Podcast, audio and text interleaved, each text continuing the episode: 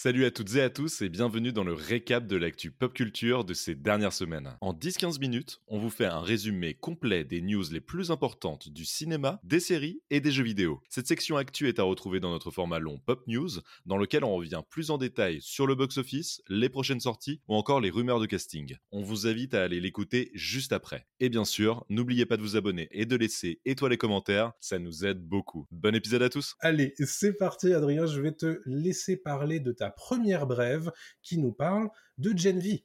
Yes, Gen V, qui est en cours de diffusion où on enregistre le podcast et qui va avoir droit à une saison 2.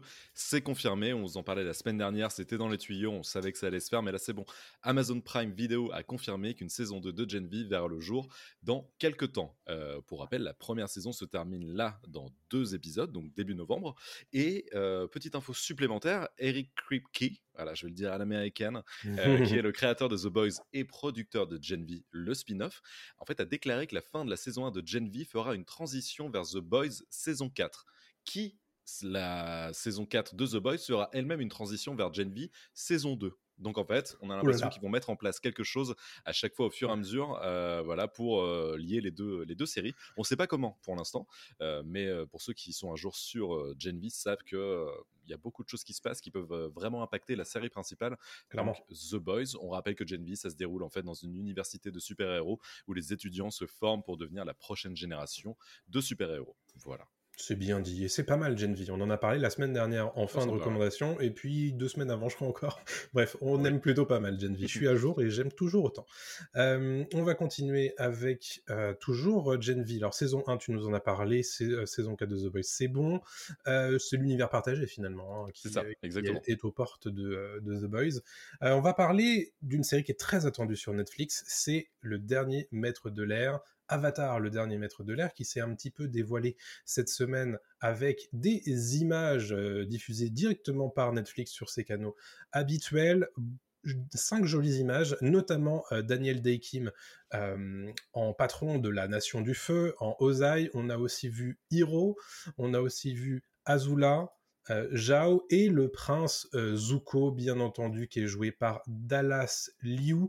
Euh, très cool, évidemment, de voir tout ça. On a l'impression que ça va vraiment respecter le l'animé originel. Mhm. pour l'instant, Cependant, toujours aucune date de sortie n'a été euh, divulguée autour de cette série qui est évidemment très attendue et qui euh, devrait faire les grandes heures d'écoute de, euh, Netflix, j'imagine, l'an prochain. Hein, S'ils commencent à un petit peu en parler en ce moment, c'est vraisemblablement que ça devrait arriver, mais pas, sur la fin de l'année. Ouais, bah après c'est cool, on a l'impression que Netflix a peut-être trouvé euh, la formule magique pour adapter de l'animation euh, en live action. On va voir, hein. on s'emballe mm. pas trop non plus, mais c'est vrai que ça avait bien marché avec One Piece. Peut-être que ça peut marcher avec Avatar, le dernier maître de l'air. Surtout il y a Jean de Lost, Daniel Dekim. Ça fait toujours plaisir de voir Jean de Lost, j'adore. donc, euh, donc voilà. Bah, le seul truc qui me laisse un petit peu circonspect, c'est qu'à l'époque il y a eu bah, les anciens producteurs de la saga animée qui avaient quitté le projet live action pour faire leur propre projet Avatar euh, en animé.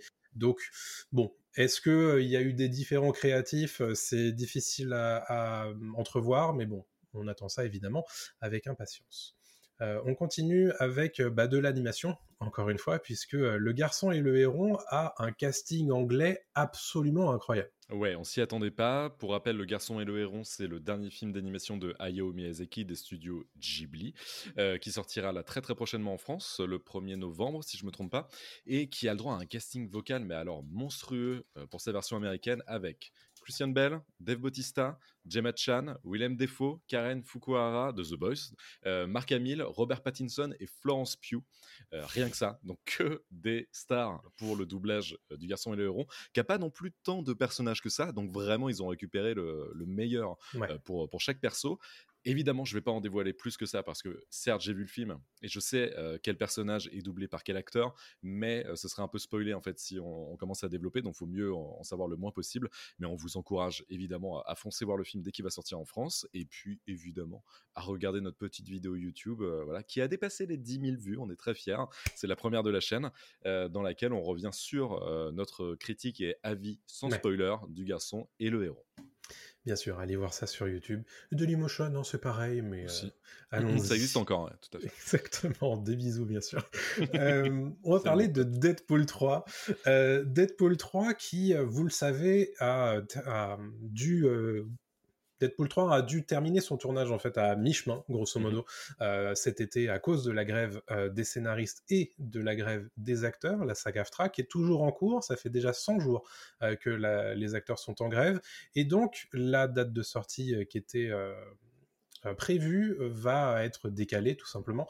Euh, le film devait sortir au mois de mai, début mai euh, 2024. Et euh, bon, d'a priori, euh, des échos de couloir euh, qu'a Deadline, a priori, ça va clairement pas être euh, à temps, puisque bah, il leur reste la moitié du tournage à terminer, bien sûr. Et puis, bon, bah, Hugh Jackman et euh, Ryan Reynolds vont être certainement très occupés. Euh, même si la grève se terminait tout de suite, ils n'arriveraient pas à livrer le film à temps. Donc vraisemblablement le film va être décalé fin 2024. Euh, tout ça évidemment c'est encore dépendant euh, de la fin de la grève de la saga AFTRA.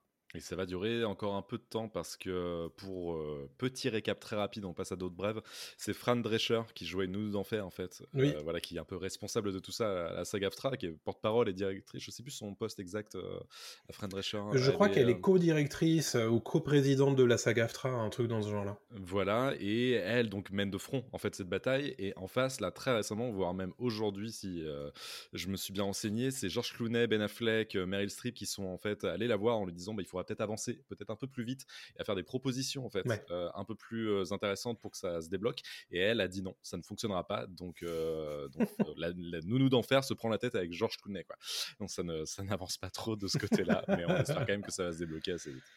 Ouais, ouais. D'ailleurs, elle a un petit peu, elle les a un petit peu renvoyés euh, dans, dans les, leurs euh, précarés en, en Mhm. disant que, euh, en fait, c'était plus ou moins les studios qui parlaient à travers leur bouche en mode euh, pour essayer de, de les, euh, de, de semer les graines de la dissension, Euh, Ouais. comme ça avait été le cas d'ailleurs des studios au moment de la grève de la WGA. Donc finalement, les méthodes se répètent, se suivent et se ressemblent.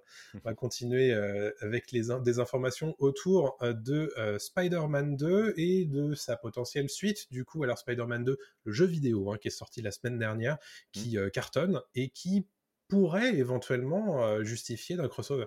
Ouais, alors déjà, on peut commencer par ce carton euh, dont tu Mhm. viens de parler. Marvel Spider-Man 2 a vendu plus de 2,5 millions de copies en 24 heures. Euh, ce qui établit en fait un nouveau record pour PlayStation Studios.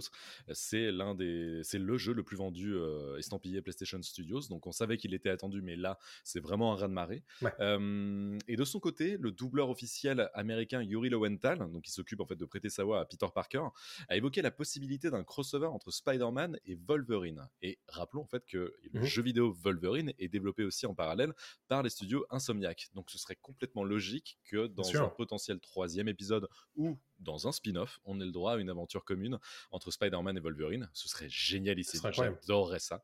Euh, et il espère aussi que Deadpool euh, apparaisse dans un crossover parce que pour les fans de comics, on le sait, Deadpool euh, a souvent voilà, euh, rencontré Spider-Man dans des cases de comics très, très, très drôles.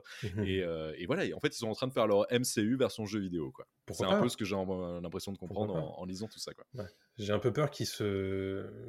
s'enferment en fait là-dedans, mais euh, honnêtement, ils sont tellement bons dans, dans ce qu'ils font que euh, honnêtement, Ouais. euh, moi j'ai très très hâte de jouer aux deux. J'ai pas encore eu l'occasion de l'acheter parce que c'est cher quand même les, Oui. les jeux PS5. C'est cher, mais, Mais, euh, mais en tout cas, c'est un carton. Et puis, euh, voilà, ils font des blockbusters en jeu vidéo. Moi, ça me va. hein, si c'est bien Ouais. fait. De ouf.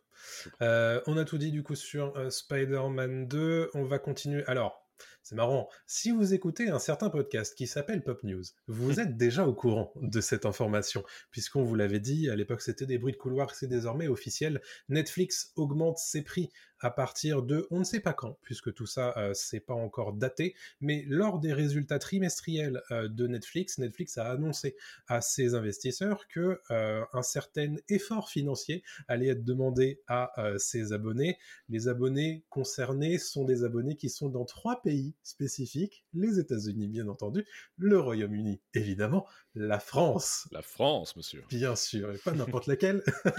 celle, de Netflix. Celle qui va devoir payer plus 2 euros euh, sur deux des quatre offres d'abonnement de Netflix, à savoir l'offre essentielle qui va passer de 8,99 euros à 10,99 euros et l'offre premium qui va passer de 17,99 euros à 19,99 euros, donc 20 euros hein, euh, par mois. Alors pas de changement sur les offres standards à 5,99 et avec pub et l'offre standard à 13,49. Euh, bon, voilà, tout ça, évidemment, euh, ça fait un peu suer, mais on le sentait venir, euh, mmh. puisqu'on l'avait déjà dit dans Pop News précédemment. À noter évidemment que chez Netflix, ça va très bien, hein, puisqu'ils ont fait plus 10% d'abonnés en un trimestre, soit plus 8,6 millions sur le troisième trimestre.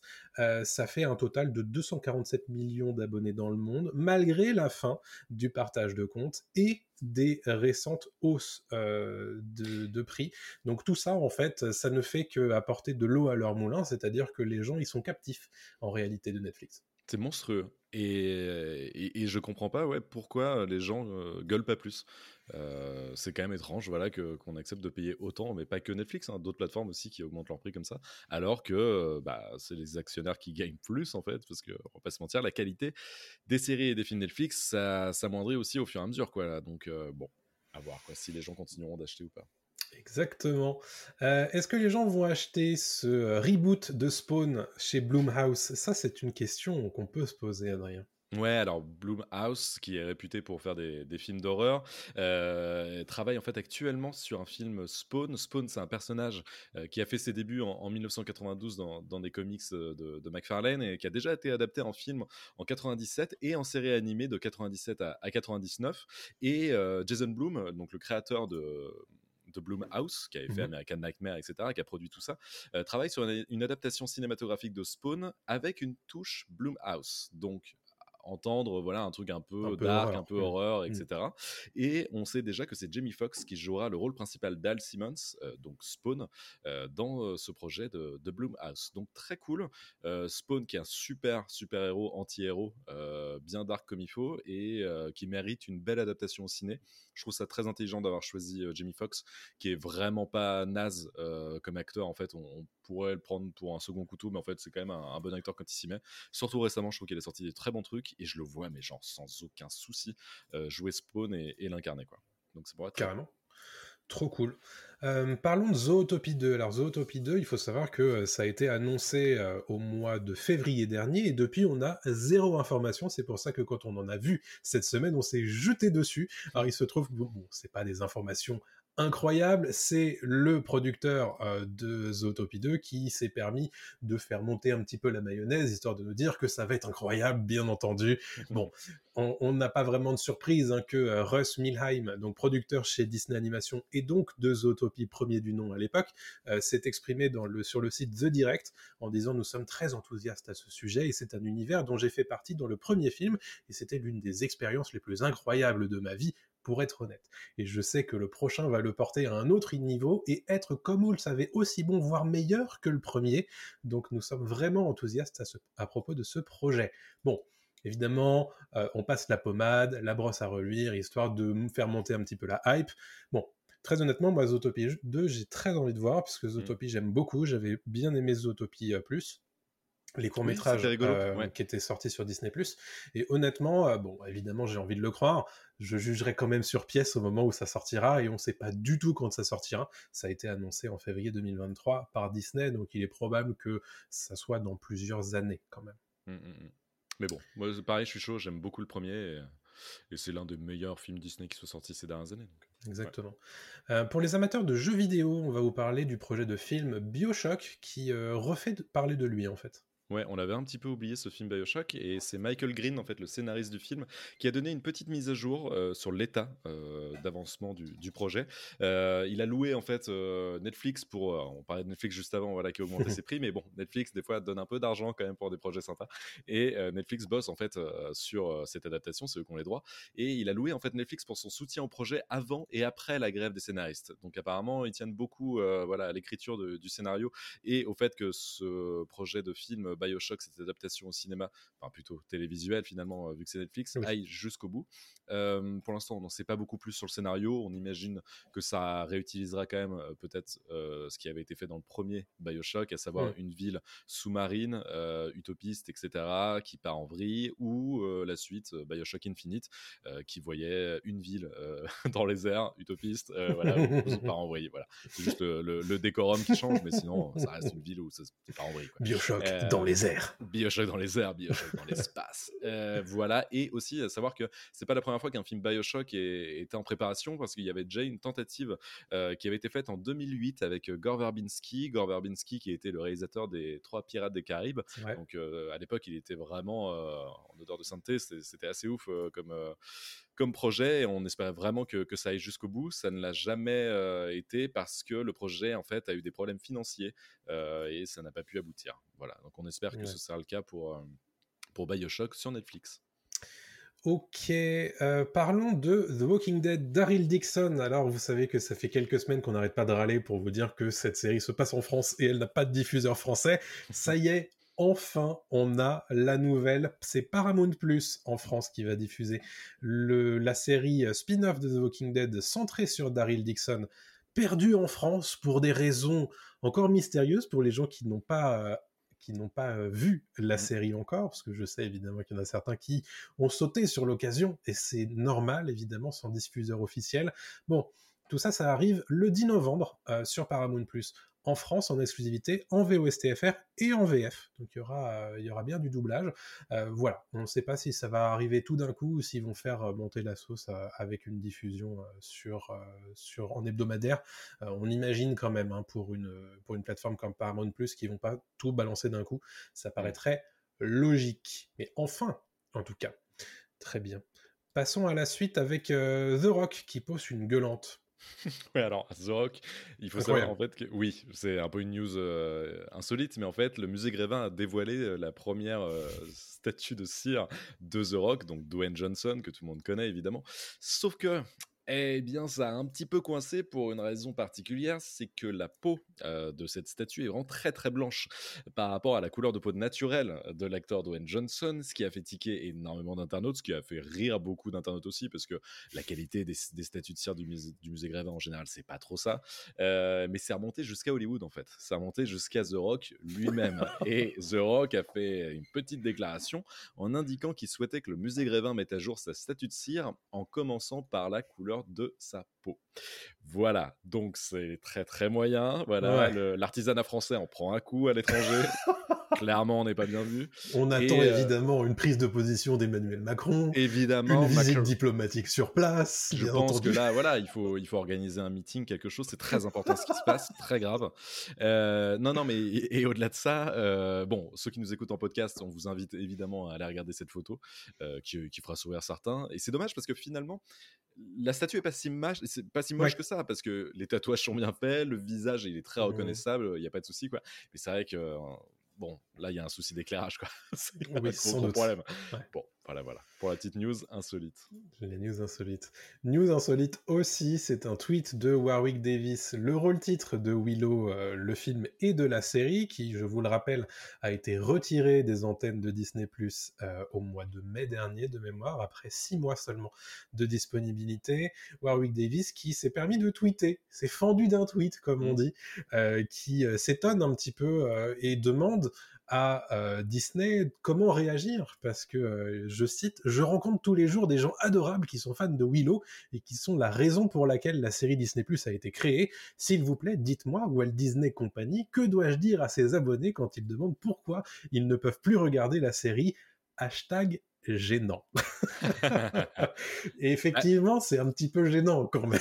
et c'est une super question. Ça aurait même pu faire un gros sujet, un débat. Hein. Euh, on en avait parlé il y a quelques temps. Le mhm. fait que beaucoup de séries et de films disparaissent du jour au lendemain, euh, qui n'ont plus de support physique, qui n'ont plus rien en fait pour, euh, pour exister, c'est quand même, je trouve, un peu dramatique côté culture. Willow, j'ai pas regardé, ça m'intéresse pas, mais toujours est-il que c'est, ça prouve qu'il y a un souci à Hollywood et notamment sur ces plateformes en fait qui font trop de contenu et ne savent plus quoi faire de leur contenu. Quoi. Exactement. Puis bon, les gars, vous avez des serveurs, vous pouvez garder la série sur des serveurs. là, en l'occurrence, on va le rappeler, plusieurs dizaines de, séries et de contenus Disney Plus avaient été enlevés de la plateforme, ce qui leur a permis de réduire leur, leurs impôts tout mmh simplement. Mmh. Donc c'était c'est vraiment un move purement financier qui a été fait ici par Disney Plus et qui du coup évidemment foule un petit peu au pied un certain nombre de d'artistes tout simplement. Ça avait été le cas notamment d'un film de Brian Cranston. voilà, un certain nombre s'en étaient pas trop émus et visiblement, voilà, plusieurs mois plus tard, ça commence un petit peu à les gêner. Donc, donc voilà. On va terminer avec une nouvelle que tu viens tout juste de rajouter au conducteur. C'est la date de sortie de la série Fallout. Et oui, puisqu'il y aura une série Fallout. Ouais, c'était annoncé depuis quelques temps et ça fait mmh plaisir d'avoir une date de sortie. C'est le 12 avril 2024 sur Prime Video qu'on pourra découvrir le premier épisode, ou j'imagine peut-être les deux, trois premiers, ce que fait souvent Prime Video avec, avec, ses grosses séries, euh, de Fallout, euh, l'adaptation euh, télévisuelle du jeu vidéo culte des années 90, 2000. Le mmh premier Fallout a dû sortir en, dans les années 90, c'est sûr, et voire 80 même, peut-être fin 80, bref. et en tout cas, voilà, super, super idée d'adapter Fallout parce que c'est une sorte de The Last of Us pour ceux qui connaissent pas du tout Fallout. Hein, voilà, non mais dans l'idée post-apo, euh, dans un monde un peu délirant avec euh, voilà des, des cow-boys irradiés, des choses comme ça, et notamment en parlant de, de cow-boys irradiés, on aura le droit à un acteur. Euh, alors second couteau, mais que je trouve excellent, euh, qui euh, en la personne de Walton Coggins, euh, qu'on avait pu voir dans Les 8 Salopards, qu'on avait pu voir dans Vice Principals, la mhm. série. il avait joué dans The Shield aussi. C'est un super acteur et qui aura l'un des rôles principaux de, Fallout, la série. On le rappelle, qui sortira le 12 avril 2024 en France. Le premier jeu est sorti en 97, pour être. ah, ok, ouais, ouais j'étais trop. Ça marche. Très bien, mais je crois que c'est la fin de nos brèves pour cette semaine. Euh, un joli tour de l'actu quand même, hein, l'air de mhm. rien. Euh, mais voilà, on va pouvoir attendre tranquillement la série euh, Fallout très prochainement. Et voilà, c'est fini pour le récap. Pour ne rien rater des dernières actus pop culture, il vous suffit simplement de nous suivre sur les réseaux sociaux. On est sur TikTok, Twitter, Instagram, Facebook et on est aussi présent sur YouTube et Dailymotion. On vous dit à très bientôt. Salut tout le monde.